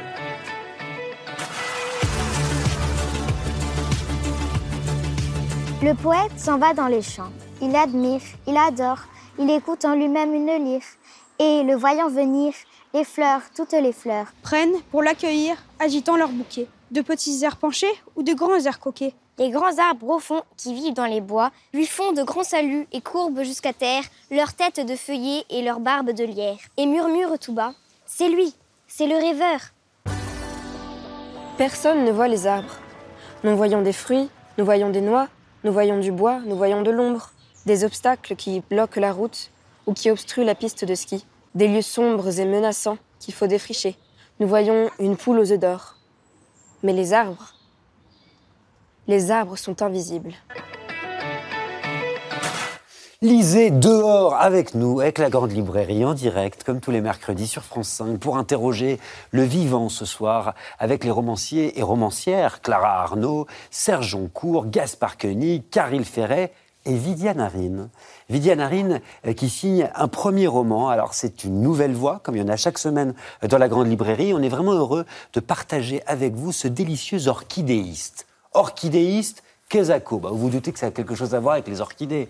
Orchidéis, c'est un savoir euh, sur cette plante qui a sans doute 80 millions d'années, euh, qui se décline en 30 000 variétés. Cette fleur dont on connaît les hybridations, les fécondations, les parfums, les couleurs, euh, les symboles. Orchidéis, c'est aussi un métier que le héros de ce roman, qui est très bien nommé, il s'appelle Sylvain Dubois, a choisi d'abord par hasard, puis par vocation. En fait, il a repris une petite boutique dans le centre de Paris, sur la rive droite, et il vend des orchidées à des clients plutôt fortuné, seulement voilà. Sylvain, bah, il est un peu fatigué. Il voudrait passer la main. Il a mal au dos, parce que c'est un métier quand même qui est très complexe. Et puis il a un mal bien plus profond, qui a quelque chose à voir avec son histoire familiale, avec son passé, avec ses racines arrachées, avec le pot dans lequel il a été planté. Vidianarine, c'est un premier roman sur la mémoire, sur la transmission, sur le vivant. Ce livre orchidéiste, en fait, il est né d'une rencontre. Il faut peut-être nous la raconter tout simplement. Comment ça s'est passé ben, En fait, je suis tombée un jour devant la boutique d'un orchidéiste et euh, j'avais jamais vu cette, euh, ce, mot et je ne connaissais pas du tout cette activité. Et euh, c'est une toute petite boutique avec euh, des fleurs extraordinaires et j'ai pas pu m'empêcher de rentrer. Et ça m'a attiré comme un aimant. Et, et une fois à l'intérieur, j'ai découvert des espèces que j'avais jamais vues. Euh, et pour moi, comme pour beaucoup, je pense, euh, l'orchidée euh, est blanche, on la trouve dans les halls d'hôtel, dans les, instituts de beauté. Et là, j'ai découvert des, couleurs et des formes extraordinaires. Et, j'ai beaucoup parlé avec lui, je l'ai écouté parler avec ses clients. Et en fait, je me suis rendu compte que, que sa clientèle était très fortunée. tous venaient d'une classe très privilégiée. Euh, et, donc ça m'a intriguée. Je me suis demandé quelle était la, relation entre cette fleur et cette, euh, cette classe de la population. Ah, vous, avez fait des recherches, Vidiane et des recherches euh, encyclopédiques. C'est ce qui est merveilleux dans ce livre. Hein. c'est aussi l'histoire de l'orchidée tropicale de façon extrêmement précise. Au fond, qu'est-ce que ça nous raconte? Qu'est-ce qu'elle nous dit? Qu'est-ce qu'elle nous rappelle, l'orchidée? Cette fleur qui semble fragile, mais qui en même temps a résisté à tout, a résisté aux guerres, a mm. résisté au temps, au voyage. Qu'est-ce qu'elle nous dit c'est ça qui est extraordinaire avec euh, l'histoire de, l'orchidée exotique en Europe, c'est que euh, d'abord elle raconte euh, l'histoire du, monde dans lequel on vit aujourd'hui, c'est-à-dire qu'elle parle de, de, 500 ans, des 500 dernières années de découverte, c'est-à-dire qu'on a commencé à la ramener quand les Espagnols sont allés en Amérique du Sud, euh, donc on est au XVIe siècle et on a commencé à la ramener d'abord comme un, objet curieux. Euh, les marins la ramenaient pour épater leur bien-aimé euh, et puis au bout de quelques semaines, quelques mois, elle mourait. Et puis petit à petit, ça a commencé à plaire en fait à une, certaine population et on a envoyé des, marchands, on a envoyé des, chasseurs d'orchidées pour aller chercher les, espèces les plus rares, les plus belles. Et c'est devenu un accessoire pour décorer son salon. Donc, si on avait les moyens de chauffer sa maison, une bonne manière de le montrer, c'était de mettre euh, une orchidée en Le problème, c'est que l'une des beautés de l'orchidée, euh, c'est également, euh, tout simplement, sa rareté. Et, comment on la retrouve, en fait, la rareté? Ce qui fait l'identité de l'orchidée à l'heure du commerce de masse, à l'heure de la mondialisation? Comment on retrouve l'identité de cette fleur, Viviane Marine C'est ça qui est, qui, est, fou avec cette, euh, avec cette histoire, c'est que euh, ça retrace complètement l'histoire du capitalisme, en fait. Parce que finalement, ce qu'on qu nomme pas très bien depuis tout à l'heure, on peut. Euh, c'est bah, C'est-à-dire, c'est ce que j'avais envie de vous faire dire. mais vous me connaissez, je prononce pas le mot. Non, mais en tout cas, c'est l'histoire qu'elle raconte. Et, et, donc, une fois qu'on on est allé la chercher, on a labouré les terres en, en Asie, en Amérique Amérique du Sud, en Afrique, pour amener des orchidées, euh, parce que comme on n'arrivait pas à les cultiver, on préférait les déterrer et puis les montrer dans son salon euh, sans fin, euh, plutôt que, arrêter en fait ce, massacre. Et, petit à petit, c'est devenu donc un, commerce et un commerce de, masse une fois qu'on a réussi à la cultiver. Et donc c'est un Anglais en fait, William Catley, qui a réussi à la, cultiver. C'est cette fleur là d'ailleurs qui est sur la, couverture. Et c'est celle que Marcel Proust portait à sa boutonnière, qui portait tous les jours qu'il allait chercher rue Royale. Donc c'était devenu vraiment un, objet, un accessoire de mode. Quoi. Euh, et lui, il a porté, euh, tous les jours, il y a un portrait qui existe de lui en, peinture. Et, euh, ensuite, l'étape d'après, ça a été le clonage. Et puis le, commerce de masse, donc aujourd'hui c'est euh, comme la fast fashion euh, dont Gaspard parlait, euh, c'est un, voilà, un objet de grande consommation. Oui, et puis alors vous l'avez mentionné, hein, il y a cette orchidée que, que, tout le monde connaît, celle qui nous vient immédiatement à l'esprit, qui s'appelle en l'occurrence le Phalaenopsis blanc. et alors, c'est là où votre livre est, extraordinaire, c'est qu'il explique, vous l'avez lu, Gaspard Koenig, ah comme moi. J'étais je suis senti euh, très gêné parce qu'effectivement le, le fallait c'est pas blanc.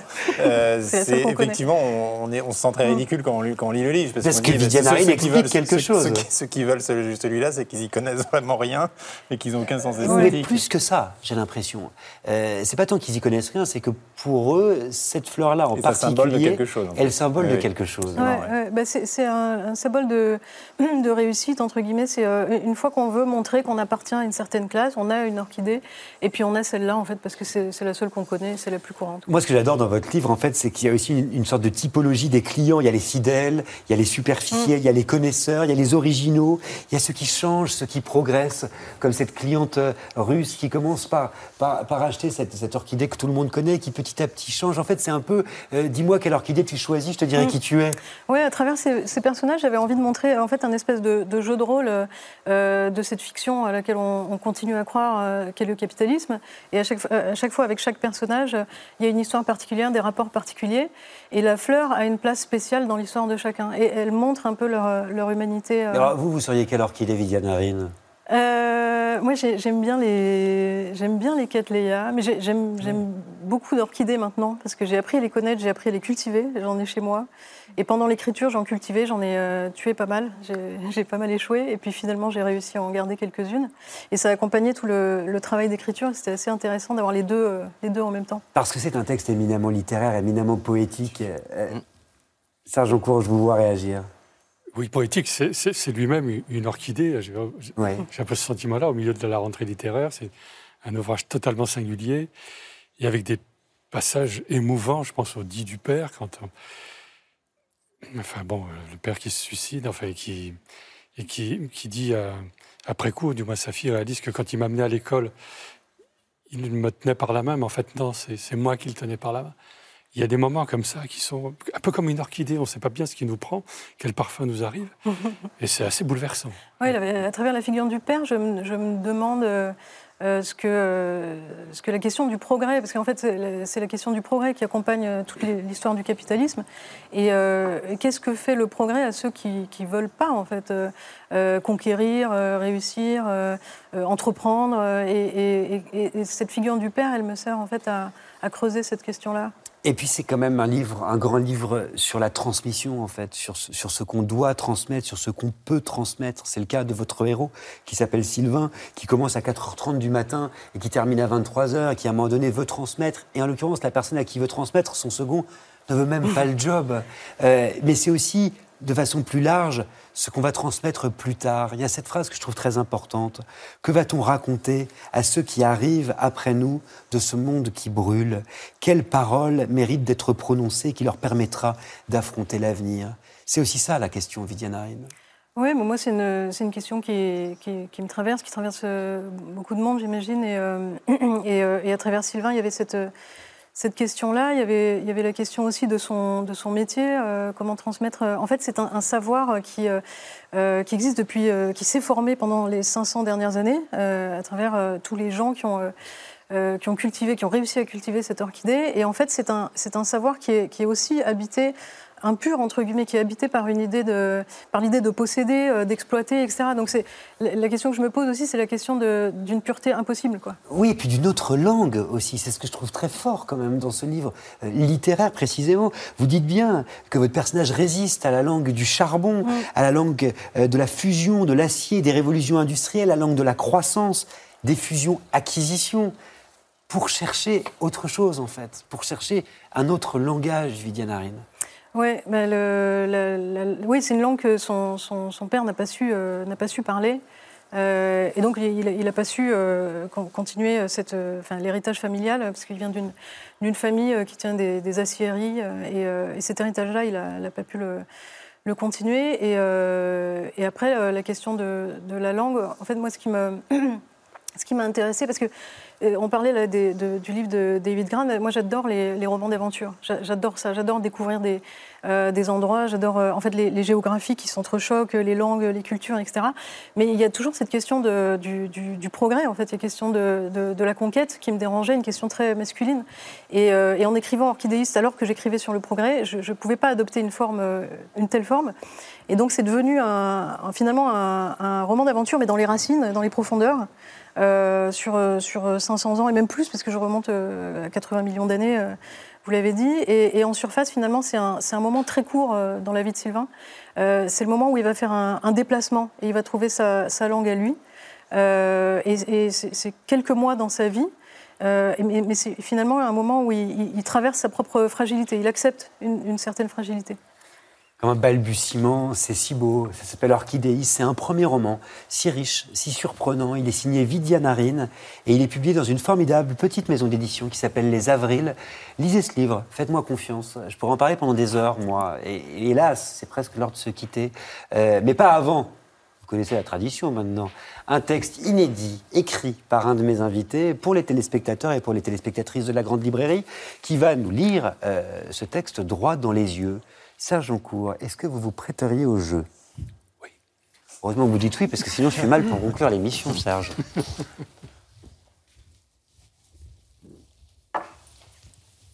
Merci, Augustin. Souvent, on me pose la question de savoir avec quoi j'écris. Un stylo, un clavier, une plume. Et là, par pudeur, je m'en tiens chaque fois au premier degré, mais je ne fais pas vraiment une réponse honnête. Parce qu'à vrai dire, ce avec quoi on écrit, c'est avec le corps. Son corps, c'est soi. C'est chez soi. Seulement voilà, depuis deux, trois années, il y a une donnée nouvelle qui nous a tous rattrapés. Depuis cette fameuse pandémie, chacun a pu éprouver dans sa chair qu'il pouvait être contaminé par une toux expectorée à l'autre bout du monde. Et depuis ce jour-là, on a tous compris qu'une fièvre, partie du fin fond de la Chine pouvait m'atteindre moi ou toi, en passant ensuite par les sinus d'un orpailleur hondurien, d'une infirmière indonésienne ou même d'un président américain.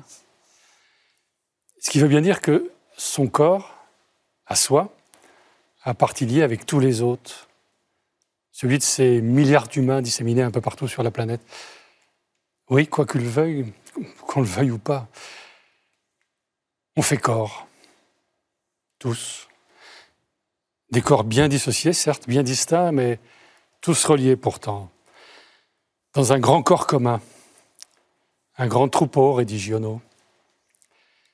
Voilà, maintenant, au moins on le sait, l'humanité est faite d'un seul tenant. Et ça, avant la pandémie, seule peut-être la littérature nous en donnait déjà une petite idée.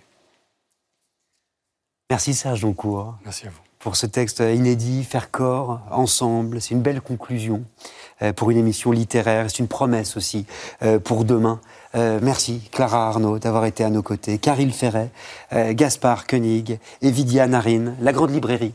C'est fini pour aujourd'hui, mais on se retrouve la semaine prochaine, toujours en direct, même heure, même endroit, même plateau, 21h sur France 5, pour une émission sur l'histoire et la fiction. On y retrouvera le romancier britannique francophone Ken Follett, qui a choisi la grande librairie pour vous présenter son nouveau roman. Il sera accompagné de l'historien Patrick Boucheron, mais aussi de primo-romancières qui s'intéressent de très près euh, à une période sombre la collaboration et dont les livres font beaucoup parler.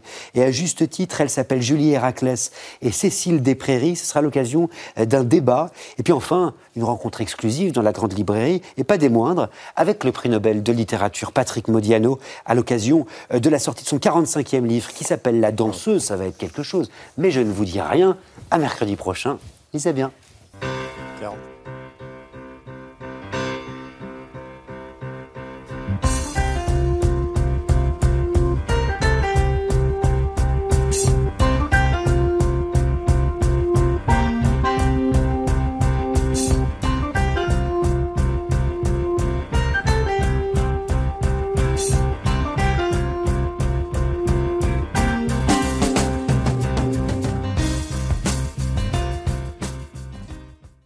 C'était La Grande Librairie, un podcast de France Télévisions.